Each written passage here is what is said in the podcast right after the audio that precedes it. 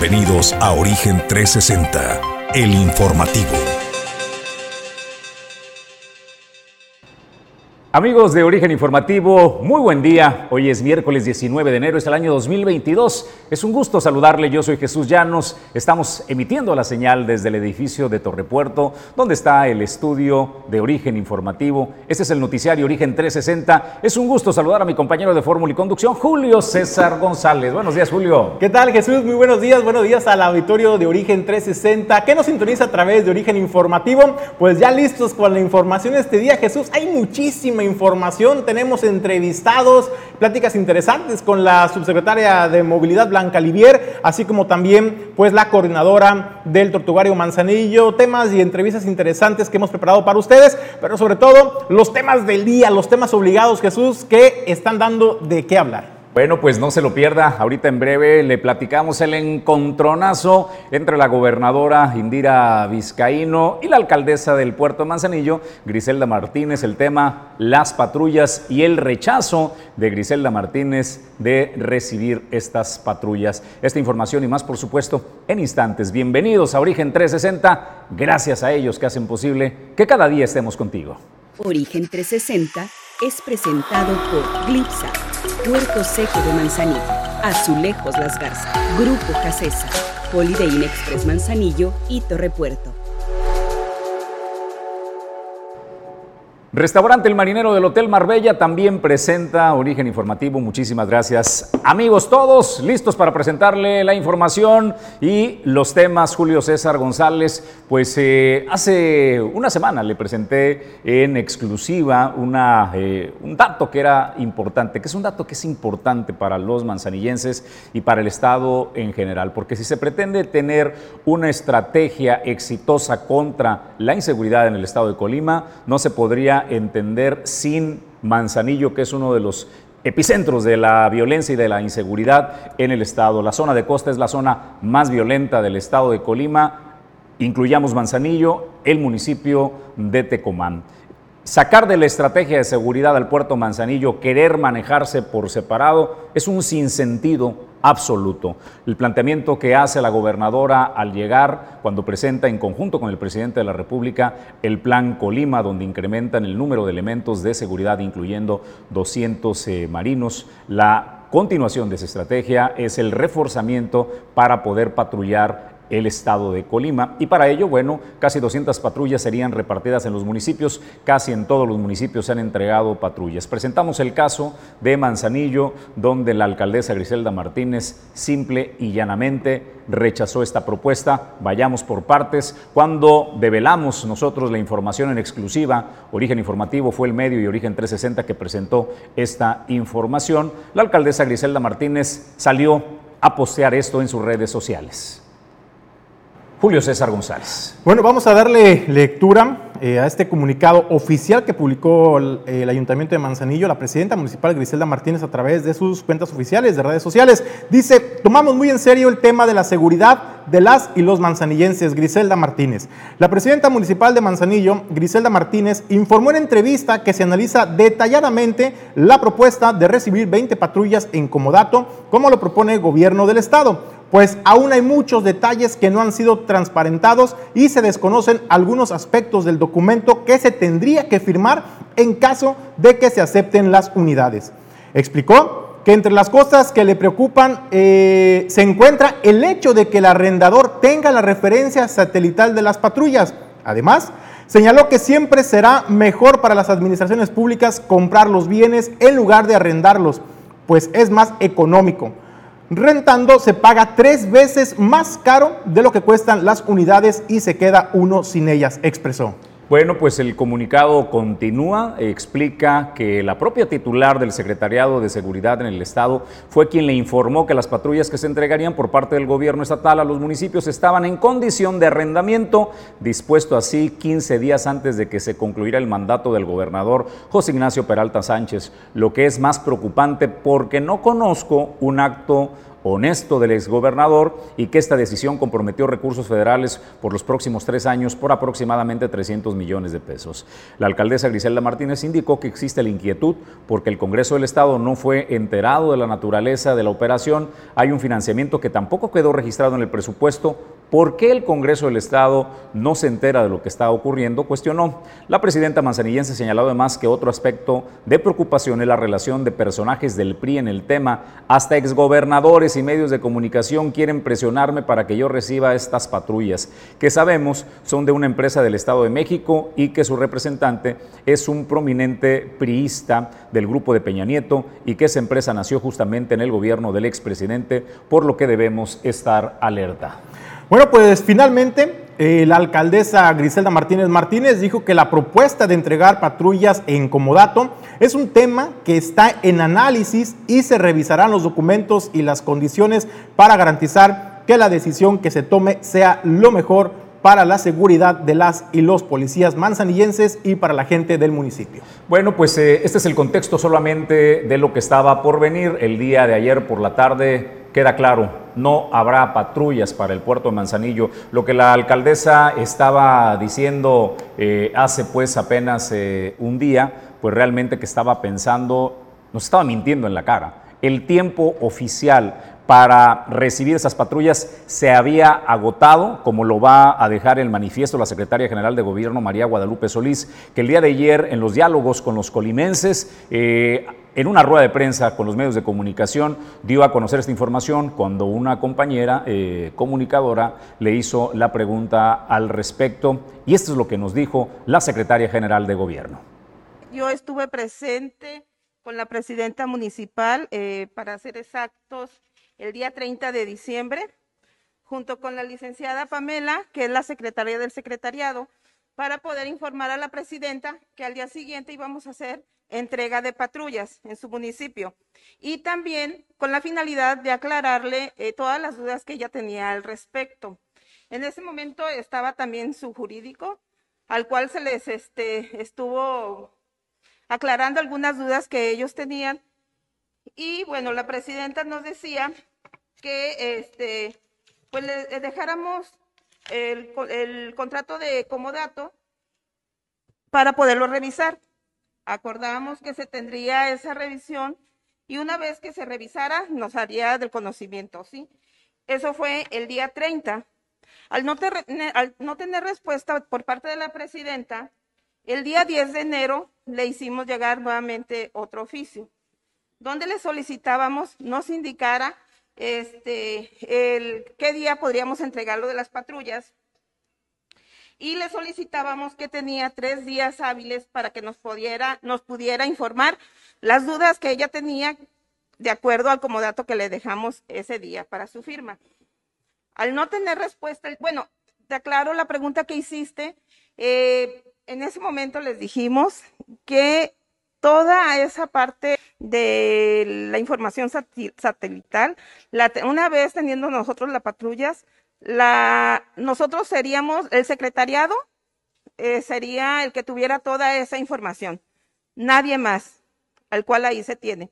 Ninguna otra empresa, ningún otro empresario, nadie más más que el secretariado ejecutivo. Esa información la tiene la presidenta, así se le hizo saber Después del día 10 de enero no hemos tenido una respuesta de la presidenta, a la cual le comentamos en este oficio que tenía tres días para que nos pudiera informar si las iba a adquirir o, no. Y pues bueno, si no para poderlas resignar. Al día de hoy em, estamos a, ¿qué? A 18, del día 3 al día 13, que eran los tres días que le dábamos, no tuvimos respuesta, por lo cual nosotros pues tomamos como una negativa de parte de ella y nosotros daríamos la forma de poderlas resignar, esas patrullas que ella no aceptó. Bueno, pues eh, lo que María Guadalupe Solís se pone en evidencia es la gran capacidad de mentir de la alcaldesa Griselda Martínez. Eh, venció el plazo oficial, porque está por escrito, en todos los documentos, donde le notificaron no una. Desde el 30 de diciembre le dijeron, señora presidenta, va a querer el regalo que le estamos mandando, va a querer sus 20 patrullas que vienen equipadas, ya están listas para usarse. Usted lo único que le tiene que poner, ah, no solo vienen equipadas las patrullas, se la vamos a mandar con dos marinos cada patrulla. ¿Usted qué le tiene que poner? Gasolina solamente y dos policías municipales por patrulla. Y listo, para que se pongan a jalar. No tiene que pagar mantenimientos, no tiene que pagar absolutamente nada. No las quiso la señora presidenta. No conforme con eso, sale hace apenas un día a dar este post donde dice, estamos analizando, nos mintió a la cara. Eso es impresionante el poder de mentir descaradamente sin pudor alguno. Usted ya sabía que el tiempo oficial las había rechazado. Dicen que el silencio es la respuesta más poderosa de todas. Usted omitió, ni siquiera dio respuesta. El tiempo oficial notificado por escrito se venció el 13. el día de ayer, eran cinco días posterior al vencimiento, Julio, y la señora alcaldesa realizó este post apenas el día 18. Estamos hablando pues que cinco días después de que había vencido oficialmente el plazo para eh, aceptar o no las patrullas, decía que lo estaba considerando cuando sabía que el plazo se había agotado y eso, Julio, es mentirle a la cara a los manzanillenses. Oye Jesús, y abonando un poquito nomás de manera breve antes de ir, porque todavía falta otra declaración de la gobernadora Indira Vizcaíno eh, sobre el tema. Eh, yo nada más me gustaría agregar para que el auditorio de Origen 360, de Origen Informativo, pues tenga la película completa, ¿no? este, pues ese, ese barco de que, esa posibilidad de que Manzanillo pudiera quedarse con las 20 patrullas, eso ya no existe, ya se fue, ese plazo venció. Entonces, eh, digo, y es importante precisarlo, porque no vaya a ser que al rato, una hora después, dos horas después del noticiero, o el día de mañana, salga a decir la presidenta municipal de Manzanillo que ahora gobierno del estado le quitó las patrullas a la gente de Manzanillo. Solamente para dejar bien claro este tema, porque eso se pudiera dar en las próximas horas incluso, ¿eh? no lo descartaría yo. Pero mientras tanto, Jesús, vamos a ver qué es lo que explica la gobernadora Indira Vizcaíno sobre eh, cómo fue que se dio este contrato de arrendamiento con esta empresa eh, de la Ciudad de México para el arrendamiento de las patrullas. Ahí la gobernadora Indira Vizcaíno hace una explicación de los motivos que llevó precisamente a que incluso su gobierno fuera partícipe de este eh, contrato y de este convenio de arrendamiento. Me explico.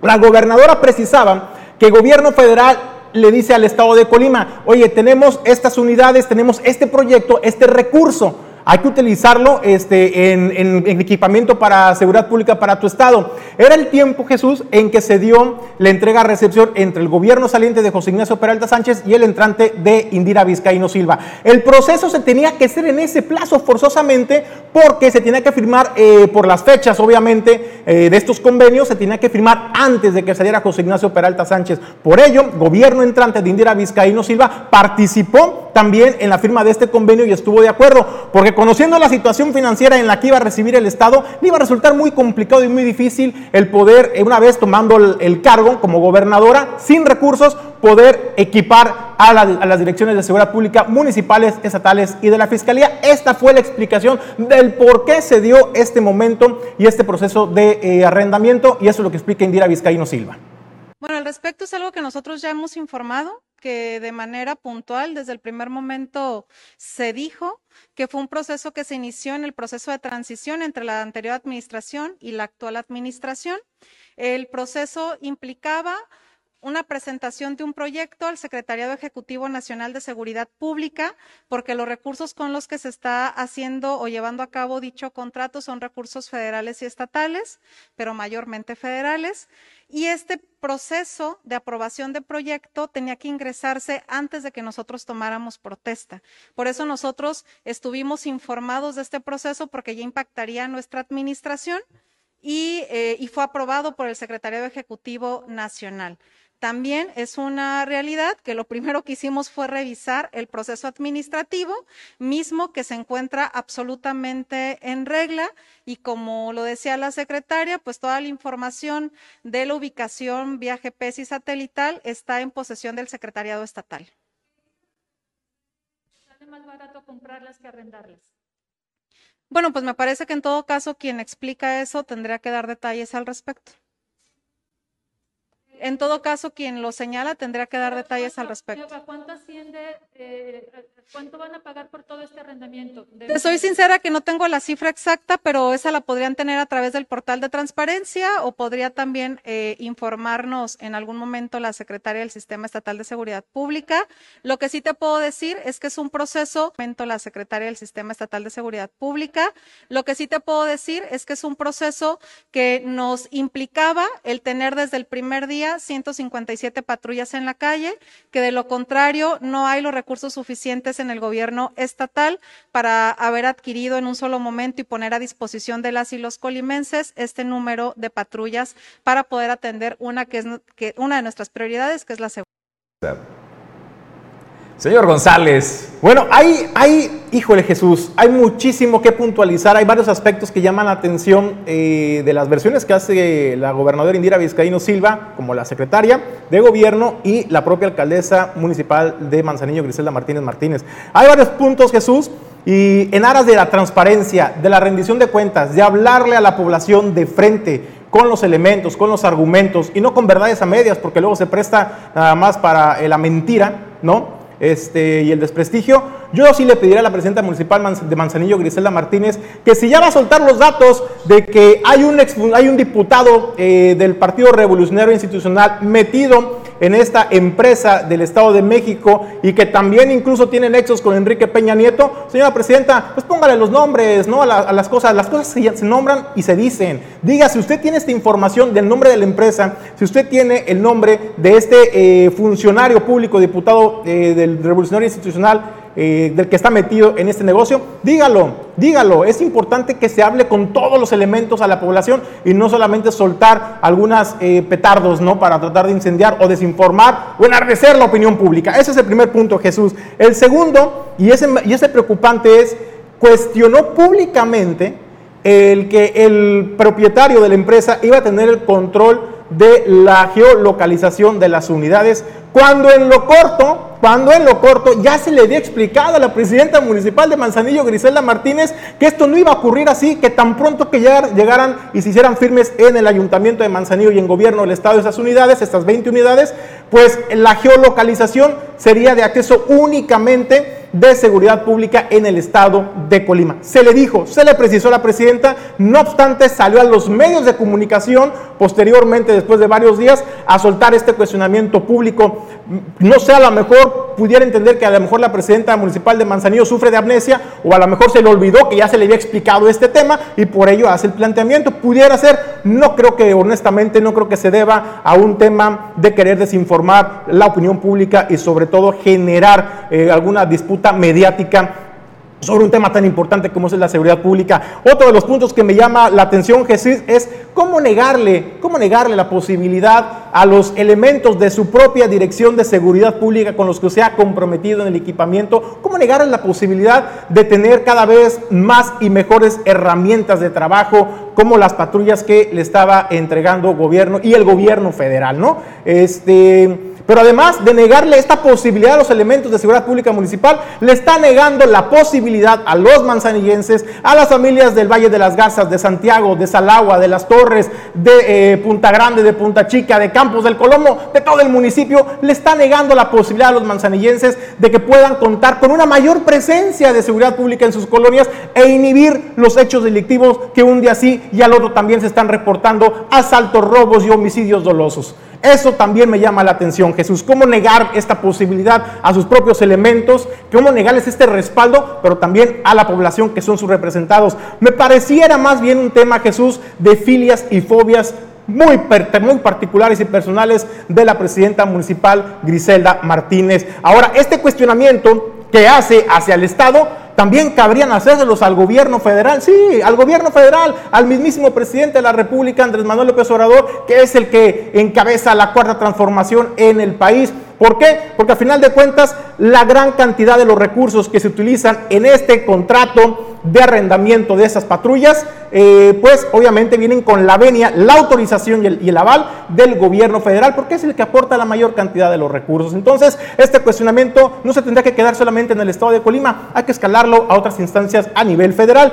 Y bueno, pues también Jesús... Eh, me llama, me llama mucho la atención pues esta manera tan ligera que tiene la presidenta municipal de Manzanillo, Griselda Martínez, de salir y dar estas declaraciones sin sustento, hay que decirlo, a los colimenses, particularmente a los manzanillenses. Bueno, Julio César González, pues eh, coincidimos en el tema, nada más eh, retomar el punto donde hablas del gobierno federal, los recursos y el presupuesto aprobado para la compra de patrullas vienen del Secretariado eh, de Seguridad Pública del gobierno federal, encabezado por Andrés Manuel López Obrador, y viene también la otra parte por el gobierno del Estado, encabezado por Indira Vizcaíno, dos morenistas.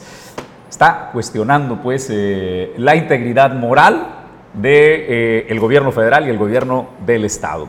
Tendrá la presidenta que aclarar eh, eh, sus motivos de la desconfianza de lo que autorizó el gobierno federal y del Estado. Por último, me pregunto, ¿qué sigue entonces para Manzanillo?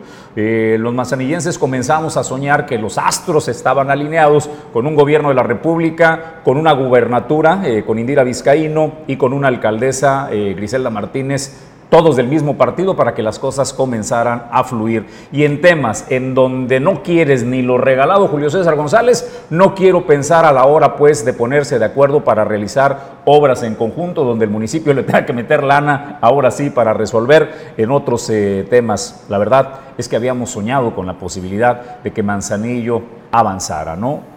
¿Qué es eh, lo que se impone? Lo que se impone es esta necia y terca realidad hay caprichos, hay cosas que nos están saliendo caros a los manzanillenses y este pleito solo conduce pues a generar eh, cosas negativas para los habitantes de la ciudad de Puerto de Manzanillo. Nadie gana en este tema, eh, Julio, no hay vencedores ni vencidos, solo un perdedor el puerto de Manzanillo, Julio César González, y con eso concluyo el tema. Desde luego, pues la mejor opinión es la que tiene usted, eh, auditorio de origen 360. Lo invitamos a que nos deje sus comentarios y con todo gusto le vamos a dar nosotros lectura. Jesús, pues ya está en la línea, listo, el, el diputado local Rubén Romo Ochoa. Eh, Rubén, diputado, gracias por recibir el llamado de origen 360. ¿Cómo estás? ¿Cómo estás, Julio? Buenos días, buenos días, Jesús. ¿Cómo están? Un saludo a todo el auditorio. Gusto saludarte, Rubén. Muy buen día. Pues entramos Híjole, en Julio. lo- los oigo entrecortados. Ahí, ahí, nos lo mejor escuchas. escuchas mejor. A ver, ahí sí, dale, adelante. Excelente. Oye, pues Rubén, pues, pues vamos a pasar a, a noticias más agradables. Buenas noticias. En el Congreso del Estado, pues los diputados tuvieron bien aprobar eh, pues incentivos fiscales para la gente del puerto de Manzanillo en el pago de agua potable. Platícanos cuál es la mecánica eh, sobre estos beneficios que obtienen los manzanillenses. Sí, mira, en días pasados por ahí eh, recibimos la visita de una propuesta que se había mandado por parte del, CAPDAM del Ayuntamiento de Manzanillo al Congreso, donde se aprobaron descuentos para los ejercicios de 2021 y atrás para todas las eh, personas que tuvieran por ahí eh, retrasos en el pago del agua, donde eh, la verdad se aplican descuentos eh, muy importantes para los meses de enero, febrero y marzo. Eh, yo invitaría a la población que aproveche estos descuentos que se están haciendo en beneficio de todos para que se cumpla con el pago del agua. Eh, se aprobaron el día sábado y por ahí el día, eh, tengo buena noticia a todos, el día, eh, el próximo jueves, el día de mañana se aprobará otro beneficio, beneficio más que se, se eh, mandó por parte del, como iniciativa por parte del municipio de Manzanillo para en beneficio de adultos mayores y personas con discapacidad que se va a aplicar el día de mañana. Oye, diputado, era precisamente el otro tema que quería abordar contigo. Hace unos días la alcaldesa Griselda Martínez había hecho un llamado, un posicionamiento público sobre eh, que pareciera que los diputados en el Congreso del Estado pues están más distraídos en entregar juguetes eh, por el tiempo de las eh, fiestas decembrinas, ¿no? Eh, la temporada navideña, el, Día de Reyes, pero también que pues está bien, dice la presidenta, que se coloquen los pañuelitos verdes, así lo dijo, lo estoy citando, ahí está el comunicado oficial, este, pero que pareciera que no tienen claras las prioridades porque hace más de tres meses había mandado esta iniciativa al Congreso del Estado para que las personas en condiciones de vulnerabilidad económica, que sean discapacitadas, adultos mayores, eh, que no tuvieran la posibilidad, vaya, de pagar su servicio, pues tuvieran este beneficio de 50 litros diarios por persona. Y esto me comenta Rubén, entonces que ya se va a aprobar mañana, mañana jueves. Así es, mira, la, la presidenta municipal se la presidenta municipal se contradice porque en un comunicado también agradece a los diputados el trabajo por legislar y aprobar los, los eh, las iniciativas que manda y por otro lado como que desconoce el trabajo legislativo. Eh, te lo digo, te lo explico al auditorio rápido. El, eh, la propuesta que ella mandó para esta iniciativa la mandó en el mes, a principios del mes de octubre eh, comentarle al auditorio, eh, no es de que manden un, un documento y en la primera sesión que tiene el Congreso se aprueba. Eh, para eso existen las comisiones. Eh, recordarles que en el Congreso pues, nada más somos do- 10 diputados de Morenas, cuatro somos de aquí de Manzanillo. Este, hemos estado a marchas forzadas trabajando los últimos tres meses y esta iniciativa se turnó a la comisión que le corresponde y que preside una diputada panista. Eh, nosotros tuvimos, eh, se tiene que someter a estudio, se tiene que aprobar por la comisión, luego se tiene que aprobar por la Junta de Gobierno Interno del Congreso y luego se sube, una vez aprobada, llega a un acuerdo, se sube al Pleno para su aprobación. Este, es todo un proceso legislativo que yo creo que la, la presidenta pues no conoce porque nunca ha estado como diputada y este y nosotros hemos estado presionando a esta comisión desde el entonces para que se aprobara la, la, la, la, iniciativa. Eh, en estos días pasados eh, seguimos con la, con la presión de que ya había pasado mucho tiempo para su análisis y para su aprobación en el trabajo de la comisión. Eh, por fin se dio, se llegó el acuerdo y este el día de mañana se va a aprobar esta, esta iniciativa. Yo creo que es, es desconocimiento de los procesos legislativos eh, que se hacen y no es que estemos jugándole ni regalando juguetitos como dice la presidenta municipal, ¿verdad? Yo creo que ahí se contradice porque hay un comunicado donde también le da el agradecimiento por por el trabajo de los diputados para, para el beneficio de la población de Manzanillo. Es decir, Rubén, eh, pues el trabajo legislativo no es a capricho, ¿no? Así es, no, caprichos no se hacen ahí y todo lo que esté en beneficio de la población se va a aprobar, todo lo que sea para, para el bienestar de todos, lo estamos trabajando, se analiza y se aprueba. Eh, no vamos a hacer nada, nunca nada en contra de la población de Manzanillo, sino todo lo contrario, sino lo que todo lo que beneficie y ayude este a que se, se, beneficia a todos, vamos a estar con ellos. Eh, Rubén, te saludo, buen día Jesús Llanos. Oye Rubén, eh, me manda un usuario un recibo eh, de CapDam donde vienen los conceptos eh, y te leo uno que, me llama la atención. Primero dice servicio de agua potable 863 pesos 58 centavos. El de alcantarillado 215 pesos 88. Servicio de saneamiento 129 51. Aquí viene el tema Rubén. Infracción por pago extemporáneo, artículo 101, fracción quinta, eh, artículo 50, fracción eh, octava, y ya sabes todas las siglas, 896 pesos con 20 centavos. Es decir, ustedes legislan para darle apoyo eh, a los manzanillenses con descuentos y demás, pero estos descuentos de repente quedan aniquilados, Rubén, con estas infracciones. ¿Qué sucede con este tipo de infracciones que comenzaron a aparecer ahora en los recibos de agua? ¿Estabas enterado de esto?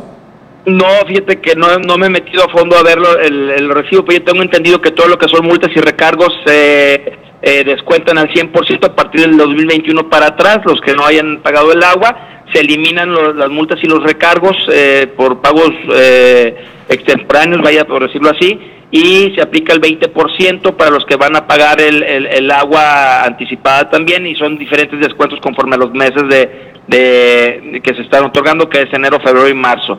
Es donde yo tengo el conocimiento. Lo que aquí nosotros legislamos es para que se hagan los descuentos y se reduzcan las multas y recargos y la gente tenga la oportunidad de eh, poder eh, ponerse al corriente con el pago del agua.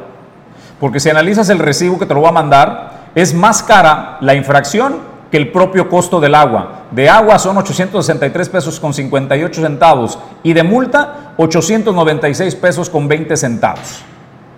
Esa, ese dato no lo tengo, Jesús, te mentiría, eh, eh, no, no, no nos pasan esa, esa información porque pues eh, como eh, Capdan eh, hace sus todo lo que es lo administrativo en Capdan, nosotros no tenemos conocimiento de lo interno de Capdan, sino lo que aplicamos con todo gusto, Rubén. ¿Mande? Te lo hago llegar con todo Sí, gusto. el- mándamelo el para, para yo poder analizar y darte un pu- puntualmente el por qué están cobrando esa cantidad sobre eh, multas y recargos. Eh, necesito analizarlo el, el, el, recibo para poder tener información. Yo no le tengo la información a la mano, sino nosotros lo que legislamos es los descuentos y la eliminación de estas multas y recargos al 100%. Oye, eh, diputado, en otro tema y aprovechando que te tenemos en la línea y que es tema obligado eh, en este día, pues preguntarte cuál es la postura eh, pues del Congreso de Rubén Romo en lo particular, pues sobre este tema del rechazo de la no aceptación de las 20 patrullas para el puerto de Manzanillo, es decir, era infraestructura que iba a venir a abonar al equipamiento de seguridad pública de los elementos, pero también para reforzar la seguridad de la población. ¿Qué opinión te merece este tema, Jesús, este Rubén?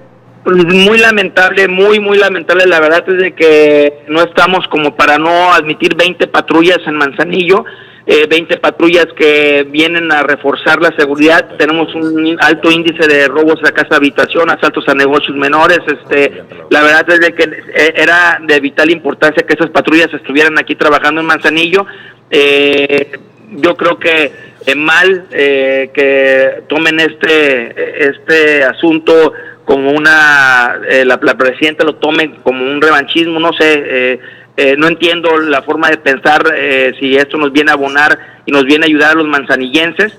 Yo creo que eh, lo hemos platicado todos los diputados de Morena, los, los cuatro o cinco diputados que estamos por Manzanillo, de que trataremos el día de hoy de, comunicarnos con la este, con Lupita, la eh, secretaria de Gobernación, para eh, que pues, si, no quiere el ayuntamiento, las patrullas como el ayuntamiento, que por lo menos las dejen en Manzanillo, eh, este, para como gobierno del estado, las patrullas que sean del gobierno del estado en Manzanillo y que coadyuven a la, vigilancia en Manzanillo. Yo creo que 20 patrullas es eh, es un número considerable de, patrullas y elementos que estarían en la calle eh, resguardando la seguridad de la población. Yo creo que esto no se debe de titubear, esto era algo que se tenía que tomar y, aprovecharlo, ¿verdad? Eh, no estamos como para para negar esta, este, este, equipamiento para la seguridad de Manzanillo. Oye Rubén, eh, la alcaldesa Griselda Martínez fue contundente al señalar al Congreso del Estado de omisión. Dice que no eh, están prestando atención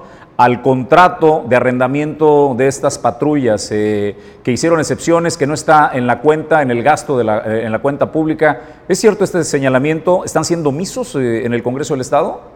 No, claro que no. Claro, mira, eso, este contrato se hizo antes de que entrara el gobierno estatal. Eh, nosotros, este, de hecho, ve la cuenta pública que rechazamos del gobierno estatal, pero no viene, eh, o sea, no es que hagamos caso omiso. El, el, contrato está bien, todo, todo está en orden, como lo explicó la gobernadora. Yo no entiendo eh, por qué hace señalamientos sin tener los fundamentos, porque son señalamientos que no tienen fundamento. Entonces, yo creo que aquí lo que tenemos que hacer, tanto el gobierno municipal, eh, nosotros como Congreso y el, gobierno estatal, es ayudar para que los manzanilleses, los manzanilleses podamos tener más seguridad y esto no abona en nada. Esto yo creo que eh, se debe reconsiderar, deben reconsiderarlo. Yo espero que podamos eh, abogar por los manzanillenses, los diputados de Manzanillo y que estas patrullas sí se queden finalmente aquí en Manzanillo, ¿verdad? Ya sea como estatal o municipal, pero que se queden para Manzanillo. Pues eh, nos había dicho la secretaria María Guadalupe Solís el día de ayer que el plazo oficial venció desde el día 13 o sea, le dieron dos plazos a la presidenta. El primero el 30 de diciembre del año anterior, el segundo plazo el 10 de enero de este año, donde le dijeron, señora presidenta, le notificaron por escrito tres días para que por favor nos diga si las quiere. Y lo que entendimos ayer fue que como no hubo respuesta, y el silencio es una de las respuestas más contundentes, entonces se tendrían, se tendrían que resignar y me parece pues una buena tarea que ustedes asuman ese compromiso de que lo que no quiera la señora presidenta, pues ustedes asuman la responsabilidad de poder rescatar en beneficio de la seguridad de los manzanillenses. Sí, aquí las patrullas, eh, si no las quieren como el municipio de Manzanillo, como lo están dando, que por lo menos las dejen eh, para Manzanillo como gobierno del Estado, ¿verdad? Porque a final de cuentas, pues tienes 20 patrullas con varios, con cuatro elementos cada patrulla que estarán dándole respaldo de seguridad a los manzanillenses, que, que mucha falta nos hacen. Rubén, gracias por atender el llamado de origen informativo. Dale, saludos, un abrazo. Un abrazo. Saludos a todo el auditorio. Buen día. Para Origen 360, el diputado del Movimiento Regeneración Nacional, Rubén Romo. Nosotros tenemos que hacer una pausa brevísima. Al regresar estaremos eh, conversando con eh, una persona amante de las tortugas y que las ha protegido a lo largo de muchos años. Eh, estaremos conversando con la maestra Sonia Quijano, que ya está en el estudio de Origen 360. No se pierda la charla sobre este tema del tortugario de Manzanillo. Pausa brevísima y volvemos.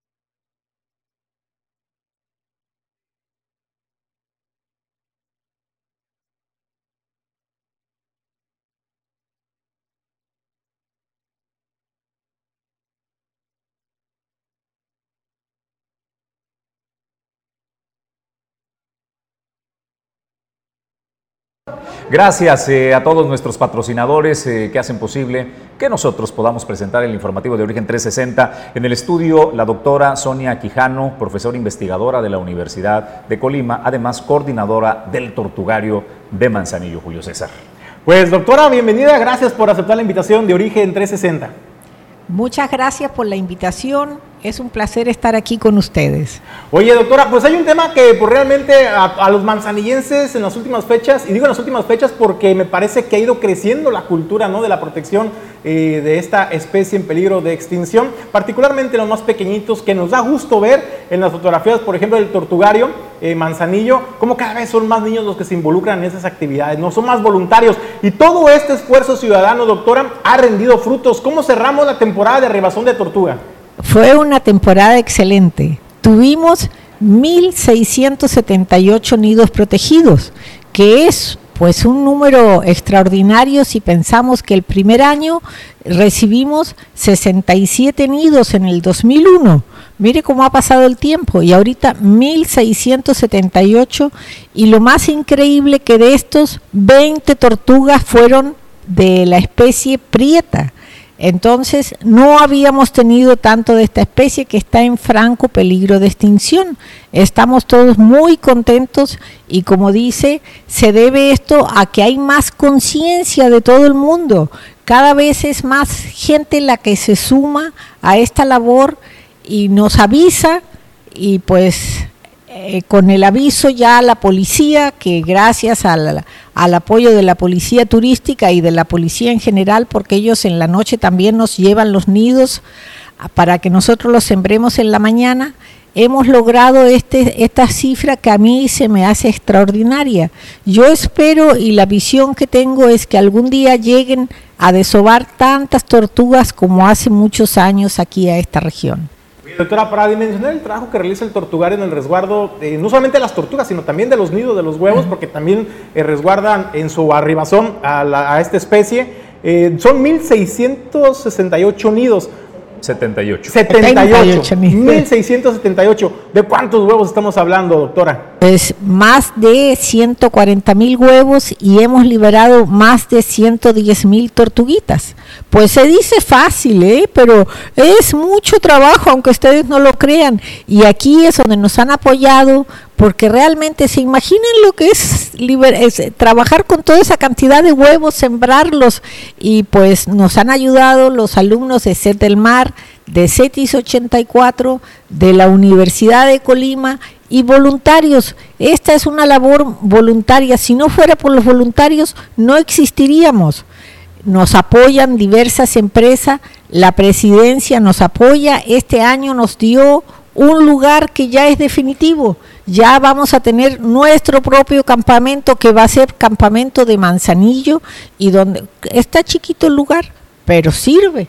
Y ya ubicado, Estamos ya ubicados ahí en el mirador de donde está la clínica Chauri. Eh, en ese mirador ese está chiquito, pero es nuestro y vamos a ver cómo le hacemos, porque no caben, si vamos a suponer que este año llegan eh, dos mil tortuguitas a desovar, no caben dos mil nidos ahí, o sea, es un hecho eh, que no cabemos. ¿Qué vamos a hacer? siempre han llegado soluciones y yo espero que llegue alguna solución también. Doctor, ha crecido la conciencia para la protección de la, de la especie, eh, pero le quiero preguntar qué pasa con el tema, pues, eh, de los depredadores, de la gente que le encanta el tema del consumo de la carne, de los huevos eh, de tortuga, ese tema de educar, de generar conciencia hacia estas personas, ¿también lo generan ustedes desde el tortugario y los voluntarios? Claro, y pues eh, como hemos crecido mucho, somos una... Eh, la gente ya nos conoce más, entonces, pero también me dicen, y eso es muy triste, me dicen, desgraciadamente pasaron vendiendo carne de tortuga, vaya a saber Dios dónde, en Santiago, y pues avisamos a la policía, y la policía sí nos apoya y hace operativos, pero pues desaparecen. punto al que, al que iba una cosa pues es el tema de las buenas intenciones y el otro tema es la realidad, cómo funciona la aplicación de la justicia, las penas que se aplican a aquellos que eh, comercializan o consumen el producto huevos o carne de tortuga. doctor? Pues mire, seguido la PGR nos lleva a nidos que rescató de hueveros, pero ¿qué podemos hacer? Eh, pues yo creo que mientras más conciencia haya va a ser mejor. Eh, y creo que eso lo hemos logrado ampliamente. Cada vez tenemos más eh, personas que están preocupadas y que nos avisan. Eh, hay una tortuga desobando en tal parte y son tan buena gente que se quedan esperando hasta que llegue la policía y hasta nos dicen, eh, se llevaron en tal patrulla y con tal número de placas, se llevaron los huevos, sí llegaron, o sea, y sí llegan, o sea, no es que no lleguen los huevos, lo que pasa es que aquí está muy vigilado y yo creo que es más difícil. Estamos hablando de la playa de Santiago y Manzanillo, pero por ejemplo en Campos pues, pero ¿qué podemos hacer? Nosotros somos voluntarios, no alcanzamos a, a- a- a vigilar tanta playa. Están haciendo es eh, lo que se debe hacer, doctor, es decir, eh, Claro. no solo la protección, sino el tema de cada vez se sumen más personas que Exacto. tengan una conciencia y que transmitan esa conciencia a la familia, a los hijos, que es importantísimo, Sí. y que vayamos evolucionando de esa eh, manera. ¿Qué mensaje les da, doctora, a aquellos que gustan del consumo pues, de tortuga, ya sea huevo o carne? Pues esa es una pregunta que pues muchos amigos míos me dicen y pues cuesta mucho hacerles entender de que es un recurso que está amenazado, que si llegaran aquí 100 mil tortugas, lógicamente que se pudiera utilizar el recurso, pero todavía no llegan 100 mil, están llegando menos de mil, bueno, más de mil, ahorita ya son dos mil, pero si tuviéramos unas 50 mil tortugas, lógicamente que algo se pudiera explotar y hay que reconocer que si hay más tortugas en el medio, en el medio marino, hay mayor productividad porque ge- regeneran el ciclo del fitoplancton, los peces filtroalimentadores, los que se alimentan de filtroalimentadores y los peces que ya comemos nosotros. Si hay más tortugas va a haber más de todo. Y eso pues cuesta mucho entender. Ah, Yo estoy consciente, por ejemplo, que la gente que toda la vida ha comido carne de tortuga, no la vamos a cambiar. Van a seguir y le siguen llegando la carne de tortuga, es lo malo. Pero creo que se ha creado conciencia y que cada vez es más la gente que se suma a esta labor. Y yo espero y mi visión es que algún día lleguen muchísimas tortugas aquí a Manzanillo, como llegan en Iztapilla, que son más de 100 mil, y que pues, se pueda utilizar el recurso y que el mar aquí frente a Manzanillo se haga más productivo. Pues es mi esperanza. Y la, que eh, pedirle a la población que sean cada vez más los que se sumen a esta labor de observar y proteger a la tortuga durante su visita a la playa. Doctora Sonia, pues agradecerle, agradecerle su visita a los estudios de origen 360 y desde luego pues el poder platicar y decirle a la gente en el puerto de Manzanillo del estado y de otros estados que nos, que nos ven de la República, pues el, el- el increíble y noble trabajo que se realiza en el puerto de Manzanillo en el resguardo de esta especie. Muchísimas gracias por la invitación. Vamos nosotros eh, a más eh, información. Están pidiendo desde el Congreso del Estado poder dotar de mayores recursos al INCODIS. ¿Quién lo está eh, realizando esta solicitud de Julio César González? Bueno, pues no, los declara Jesús Dueñas, que fue además director de- del INCODIS, conoce perfectamente las entrañas y las necesidades de este instituto y es por eso pues que nos hace el planteamiento de las necesidades. Escuchemos a Jesús Dueñas que nos dice al respecto. Uno de los temas importantes es el presupuesto que recibe anual. Es poco el presupuesto que reciben. Este, en este presupuesto se le etiquetó prácticamente lo mismo que, que todos los años anteriores. Y pues como ejemplo reciben tres, poquito más de 3 millones anuales. 2 millones prácticamente se van en nómina. Te queda un millón, menos de un millón para, para la operatividad del instituto, para generar apoyos a la, a la población y realmente no es un recurso que alcance. Yo creo que este año nos vamos a plantear la meta de que para el próximo ejercicio fiscal, para el próximo año, se le aumente este presupuesto al INCOIS. En el análisis que hicimos cuando estuvimos en el INCOIS, por lo menos habría que doblar el, el- el- el recurso que tiene, que tiene el instituto. Estamos hablando de casi 7 millones, lo que tendría que tener para poder operar de una mejor manera, no, no para cubrir toda la necesidad que representa la población con discapacidad, pero creo que con eso, si lo logramos de manera gradual, es decir, que cada, que cada año se le puede ir aumentando un porcentaje importante al presupuesto de este instituto, pues yo creo que vamos a tener mejores resultados para la población.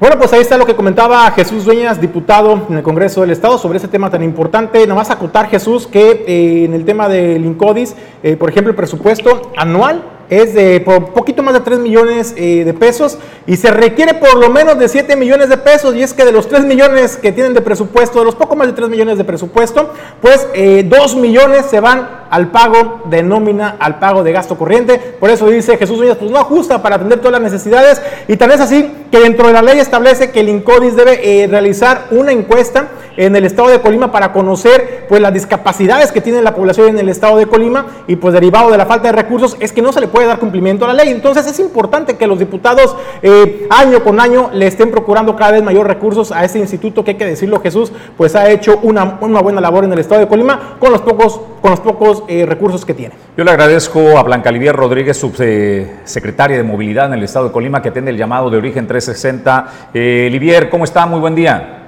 Hola, muy buenos días. Un saludo, un saludo a todo tu auditorio. Julio César González. Oye, eh, subsecretaria, preguntarte, vámonos directo al tema, el tema del incremento al servicio de transporte público. Hace unas semanas, transportistas en el puerto de Manzanillo, taxistas en la capital del estado, manifestaban la urgente necesidad de realizar este ajuste de la tarifa. Sí, Julio, sí, sí la hay. La verdad es de que tenemos varios años en que no ha habido aumento en la tarifa, si no me equivoco, desde el 2011. Es un tema que lo han puesto sobre la mesa de manera informal.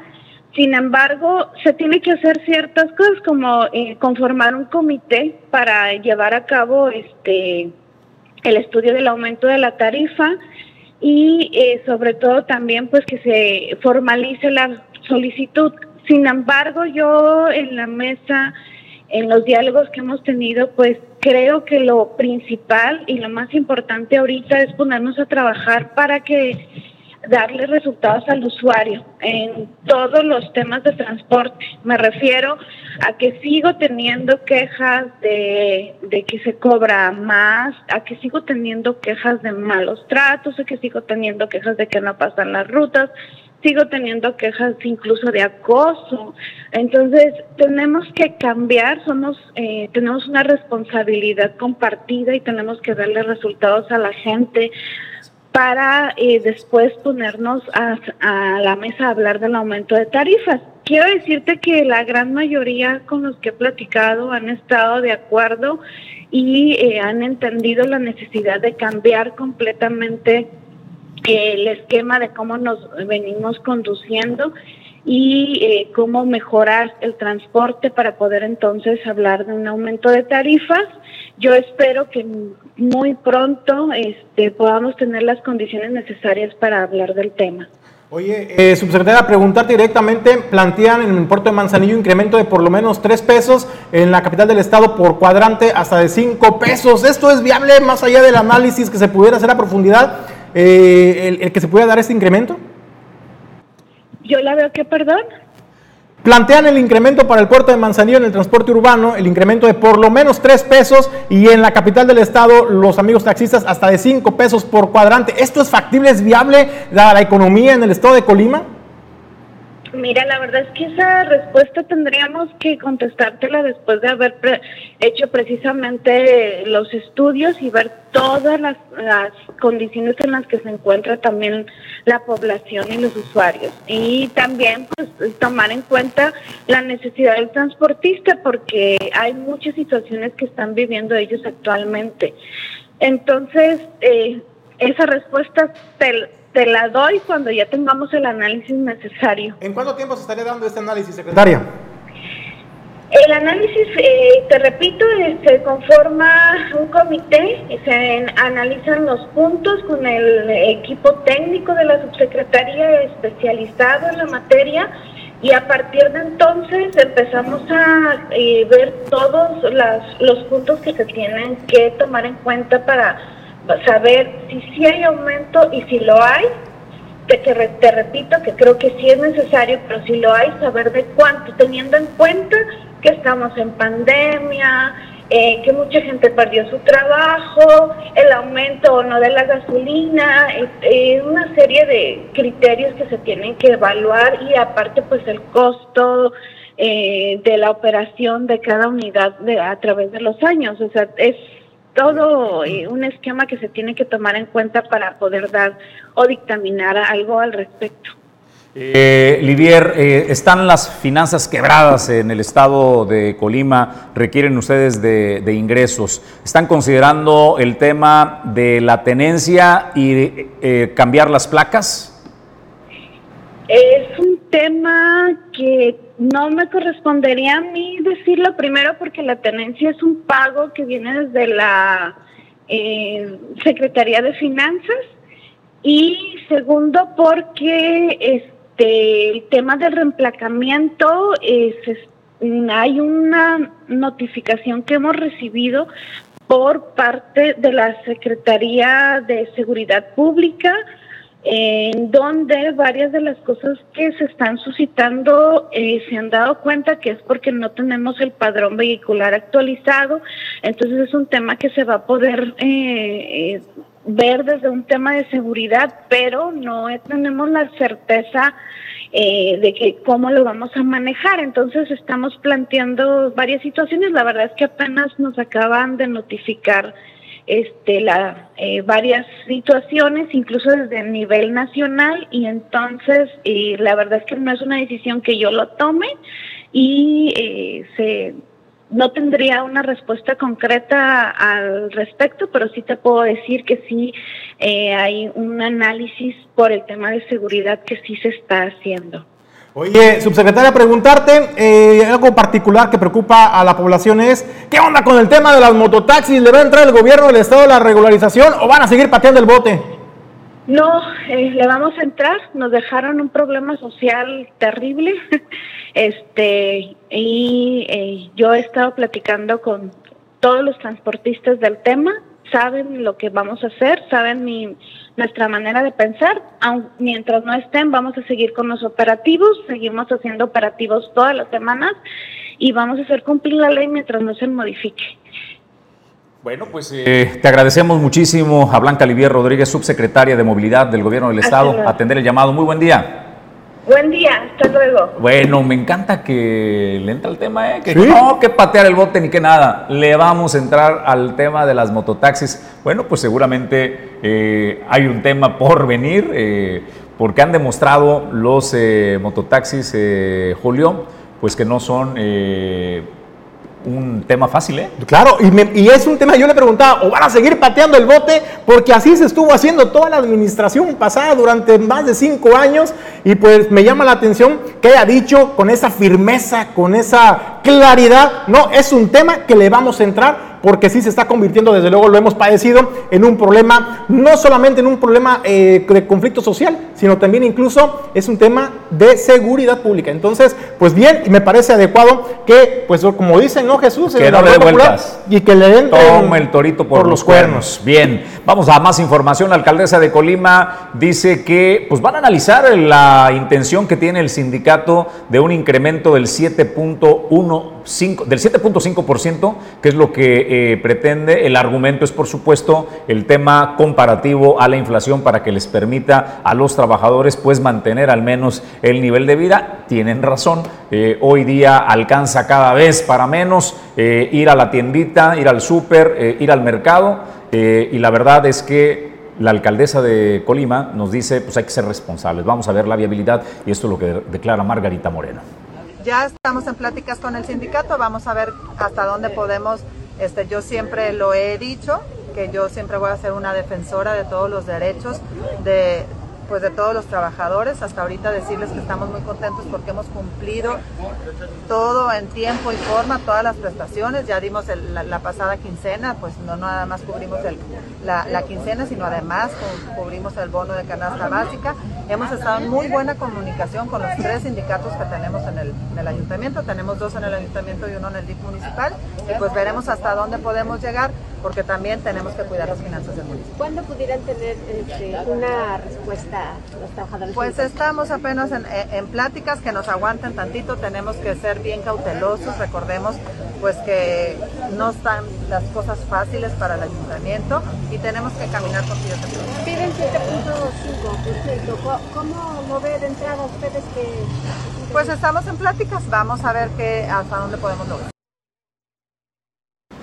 Bueno, pues en más información al diputado Río Rivera, como que le gustan las declaraciones espectaculares. Mira la propuesta que tiene. ¿Quién no quiere que nos descuenten el 50% en eh, impuestos especiales, particularmente en el tema de los combustibles? El IEPS, eh, ¿qué es lo que verdaderamente encarece el combustible. No pagamos en nuestro país muchísimo por concepto de IEPS, pero bueno, es donde el gobierno federal se hace llegar recursos para poder hacerle frente a las necesidades. Y si le descuentan el 50%, pues con qué lana puede operar el gobierno federal, pero es una buena propuesta, es pegadora y es lo que propone Río Rivera. Eh, mediante el cual, pues eh, buscando los canales de fortalecimiento de la economía nacional, pues hemos planteado el que se reduzca al 50% el IEPS, que es el impuesto, y que de esta manera podamos pues en este rubro generar una disminución en el costo por litro para bien de los diferentes sectores, incluyendo el sector del transporte público, pues que es un sector que eh, mediante el consumo de combustibles pues se, movil, se moviliza y se genera pues la actividad en favor de la sociedad, pero todos los sectores pues se verían beneficiados. Es momento de iniciar el 2022 con el pie derecho, en donde las diferentes fuerzas políticas podamos buscar esas formas o esos mecanismos de unidad por bien de la nación recordando que en el pasado ha, ha, habido más propuestas de las diferentes fuerzas políticas en una línea parecida, pero que hoy en día, pues mediante esta propuesta pudiéramos lograr que a México, pues en este rubro se le fortalezca a través de esta eh, vía o a través de esta propuesta. Espero y esperamos, pues, que exista la mesa de diálogo, la mesa de debate, la conformación de una propuesta unificada y que en su momento sea aprobada. Bueno, es un tema legislativo principalmente, por supuesto que hay dependencias de gobierno federal las que tienen injerencia, como la Secretaría de Hacienda, en donde pues por supuesto que habrá de generar las opiniones correspondientes, pues es un tema de importancia realmente para la sociedad mexicana, esto no es un tema político, no es un tema que debiera de causar eh, polémica, sino al contrario, es un tema que debiera de generar consenso, debe generar unidad de las diferentes fuerzas políticas para que a la nación mexicana se le fortalezca en el rubro de la economía. Realmente es un elemento muy importante el de los combustibles para poder darle pues margen de maniobra a todos los sectores y por supuesto margen de ahorro que es parte de lo primordial en, en el sector pues productivo y que de esta forma podamos fortalecer a México.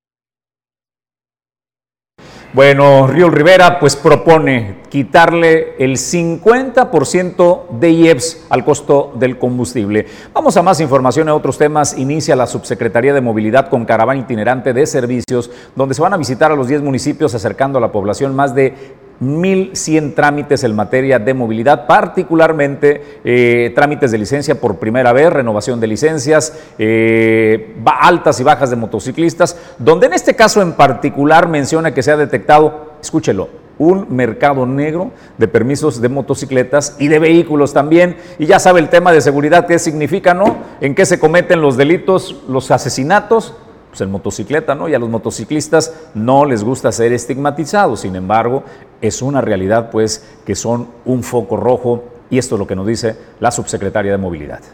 Es por todos conocido que hay un mercado negro de permisos apócrifos para motos y vehículos que hay, y que hay muchas unidades sin placas, sin los cambios de propietario debidamente realizados, sin el registro adecuado ante la autoridad y esto lo tenemos que revertir. Por esto, como ya explicó la gobernadora, este miércoles iniciaremos una campaña de regularización de trámites, una campaña móvil o itinerante en la que llevaremos algunos de los servicios de la subsecretaría a los 10 municipios.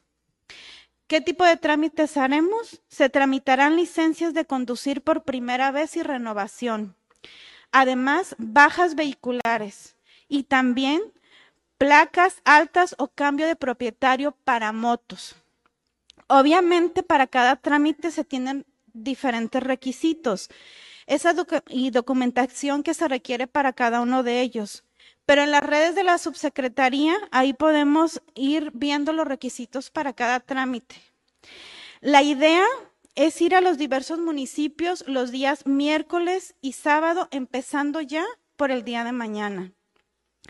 En cada jornada se entregarán un promedio de 90 fichas para trámites, 40 para licencias, 20 para bajas vehiculares y 30 para altas de motos. Y se van a visitar cada municipio dos veces, una vez en miércoles y otra en sábado. Estamos hablando de que esta campaña se podrá realizar cerca de un 1.800 trámites para los y las ciudadanas. También la subsecretaria de Movilidad, eh, Blanca Livier, eh, hace un anuncio muy interesante. Fíjate que eh, por primera vez, por primera vez, es increíble, de repente uno no conoce todos los temas y cuando te enteras de esa situación dices, ¿cómo voy a creer posible que a los amigos trabajadores del volante eh, a los concesionarios de servicio de transporte público los obliguen a ir a la capital del estado a realizar los trámites de sus vehículos. Ahora, dice la subsecretaria de Movilidad, se van a acercar también estos servicios a cada uno de los municipios donde los choferes van a poder tener acceso de manera ágil y directa a la realización de esos trámites. Para que tener una, una idea, Jesús, por ejemplo, en el puerto de Manzanillo se estima hay alrededor de 2.066 trabajadores del volante, mientras que en el municipio de Tecomán 872. Y todos ellos tienen que ir a la capital del estado a realizar esos trámites de altas, bajas, registros de sus vehículos. Entonces, y permisos también. Y ahora, pues ya lo van a poder hacer directamente en sus municipios. También es importante mencionar que se le va a dar trato preferencial a todos los adultos mayores que quieran realizar cualquiera de esos trámites que nos explicaba la subsecretaria de movilidad, pero también a las personas con discapacidad. Lo pueden hacer en modalidad mixta. Puedes ir directamente tú a cada una de las, de, las direcciones o en esta caravana itinerante y te van a poder atender, pero también puedes sacar cita previa para que puedas llegar y así acortar el tiempo de tu trámite. Es importante, desde luego, respetar el protocolo sanitario, eh, pues eh, portar el cubreboca y solamente puede acudir a la persona la persona que vaya a realizar el trámite. Entonces, pues ahí está la información. Pues enhorabuena para todas las familias y todas las personas en el municipio, en el estado de Colima. Y tenemos la tabla en pantalla para que usted que nos sintoniza en cada uno de los municipios, ahí tiene el calendario de las giras que se estarán desarrollando a partir de este día, miércoles 19 eh, de enero. Arrancó en el municipio de Coquimatlán el 29, el 29 de enero, así como el 9 de febrero. Y estarán así recorriendo cada uno de los municipios. Eh, esas son las fechas. Si tú quieres saber los puntos en los que esta caravana itinerante va a estar en tu municipio, es importante que te metas a la página de Facebook, a la página oficial de la Secretaría de Movilidad, para que consultes exactamente los horarios y los días en los que se estará visitando tu municipio esta caravana itinerante. Bueno, pues en más información, los industriales de la masa y la tortilla la están pasando muy mal. Tuvieron eh, un 2021 difícil, de mucha mortandad para las empresas. Cerraron eh, bastantes eh, tortillerías y teniendo en cuenta que para nosotros el mexicano la tortilla pues es la base de la alimentación y a los industriales eh, les pega, pues escuchen lo que nos declaran al respecto de cómo han sido impactados por los altos costos del insumo. ¿Qué quiere el gas, eh, por ejemplo, la electricidad, el maíz, toda la materia prima que se requiere para poder llevar hasta la mesa la tortilla está llevando a la extinción de los industriales de la masa y la tortilla? Definitivamente eh, sí se va a tener que hacer un ajuste en el precio de la tortilla porque eh, el incremento de la va a haber un incremento fuertecito en la harina. Ya se nos anunció que la harina va a incrementar 800 pesos por tonelada. Entonces ese va a ser un golpe muy fuerte porque pues la harina es un producto pues que desgraciadamente lo hemos convertido en algo muy necesario. Y luego, posteriormente, el maíz. Por ejemplo, el maíz eh, ha tenido un serio incremento también el maíz. Y aparte, pues los, los incrementos en, los en los eh, precios de la energía eléctrica y aparte también pues el gas que también pues es un elemento muy importante para nosotros. Haz de cuenta que de la semana pasada subió uh, unos 50 la pasada y esta semana se nos ve a dos pesos por litro. Este, y luego también la energía eléctrica. La energía eléctrica, por ejemplo, eh, regularmente un tortillero te paga alrededor de 3.500 pesos por bimestre. Y ahorita les, les está llegando la, la, tarifa bimestral como 500 pesos más por, por bimestre.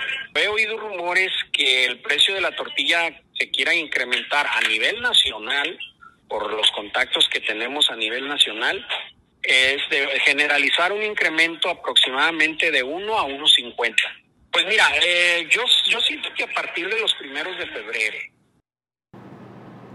Bueno, Jesús, como dato adicional para que la población pueda dimensionar, porque muchas veces cuando se habla de incrementos, la gente dice, ¿cómo que otro incremento más? Y ahora, pues al precio de la tortilla, eh, pues la verdad es que la están pasando difícil los amigos de la masa, los industriales de la masa y la tortilla, porque, por ejemplo, eh, de un precio garantizado de 6.210 pesos, que precio garantizado por el gobierno federal, eh, pues, pues este, esto, la tonelada de maíz les viene saliendo hasta en 6.500 puesta en el lugar de producción, ¿eh? Donde se cosecha el maíz, ahí hasta 6.500 pesos. Pero ya si hablas de trasladarlo a otras entidades, como en el estado de Colima, pues la tonelada se dispara el precio hasta casi los 7.000 pesos por tonelada por el flete y el combustible, que obviamente ya sabemos, pues también hay un incremento, un ajuste, un ajuste en el precio del combustible. Y bueno, pues todo ese tipo de situaciones, más el alza a la tarifa de energía eléctrica, que de acuerdo a lo que nos decía Netzahualcóyotl Martínez Ducatero, pues eh, se les ha incrementado bimestralmente hasta 500 pesos, es lo que están pagando de incrementos bimestral por el costo de energía eléctrica. Además, desde luego también, pues otro de los insumos básicos para la producción de la tortilla, que es el gas. Entonces, pues incremento, dices, de pesito en pesito, pues nos está poniendo sobre la lona. Y le preguntábamos, bueno, pues después de tanto incremento y que en los últimos años no ha habido un ajuste como tal en el precio de la tortilla, eh, pues cómo pinta para el negocio, para los industriales de la masa y la tortilla, han cerrado ya 40 negocios tan solo en la zona conurbada Colima Villa de Álvarez. Sí, sí, cómo no, se han cerrado muchas tortillerías, ¿cómo no? Sí, en, en- aquí en Colima, olvídate, nada menos en la pandemia, ¿no? Se cerraron muchos negocios. Sí, muchos, yo calculo que se han de haber cerrado a nivel, a nivel Villa de Álvarez y Colima, se han de haber cerrado, no sé, algunos, más o menos unos 40 negocios. Eh, sí, sí, se cerraron, cómo no. Hubo muchos que no aguantaron el, el tirón. ¿ya?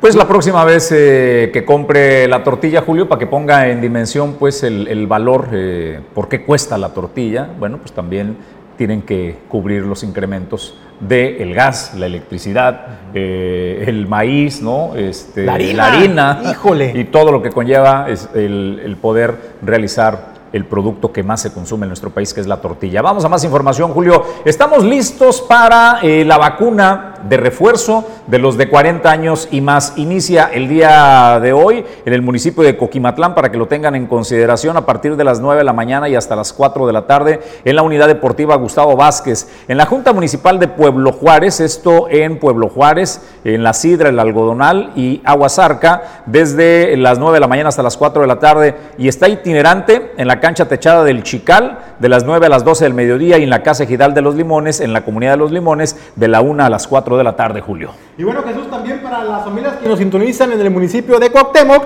eh, la jornada de vacunación se estará llevando mañana jueves eh, 20 y el viernes 21 de enero. Esto será en el casino municipal, en la cabecera municipal de Cuauhtémoc, a partir de las 9 de la mañana y hasta las 4 de la tarde. Y en el mismo horario, en el antiguo mercadito, en que sería el 20 de enero, es decir, el viernes.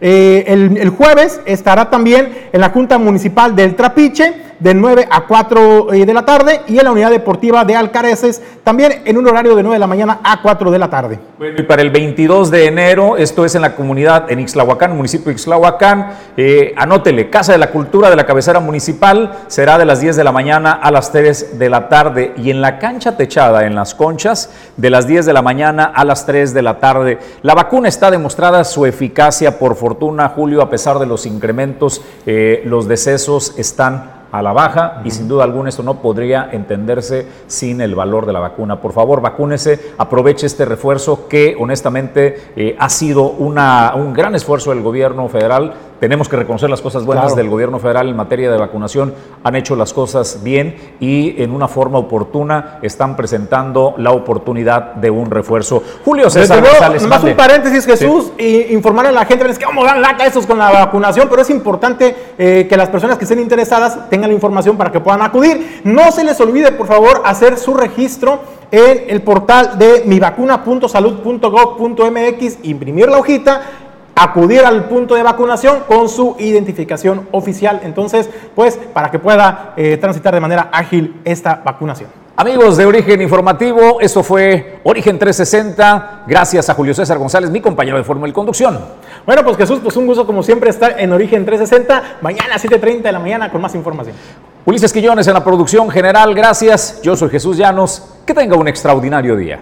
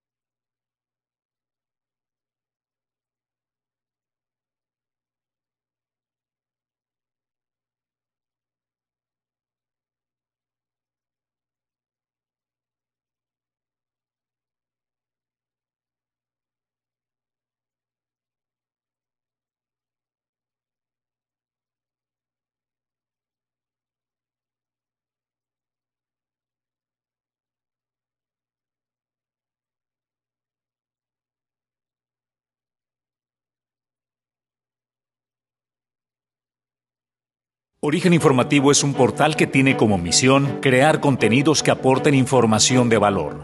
Nuestros programas fomentan el amor por nuestro país y nuestro Estado, mostrando su riqueza natural, cultural, gastronómica y lo más importante, su gente.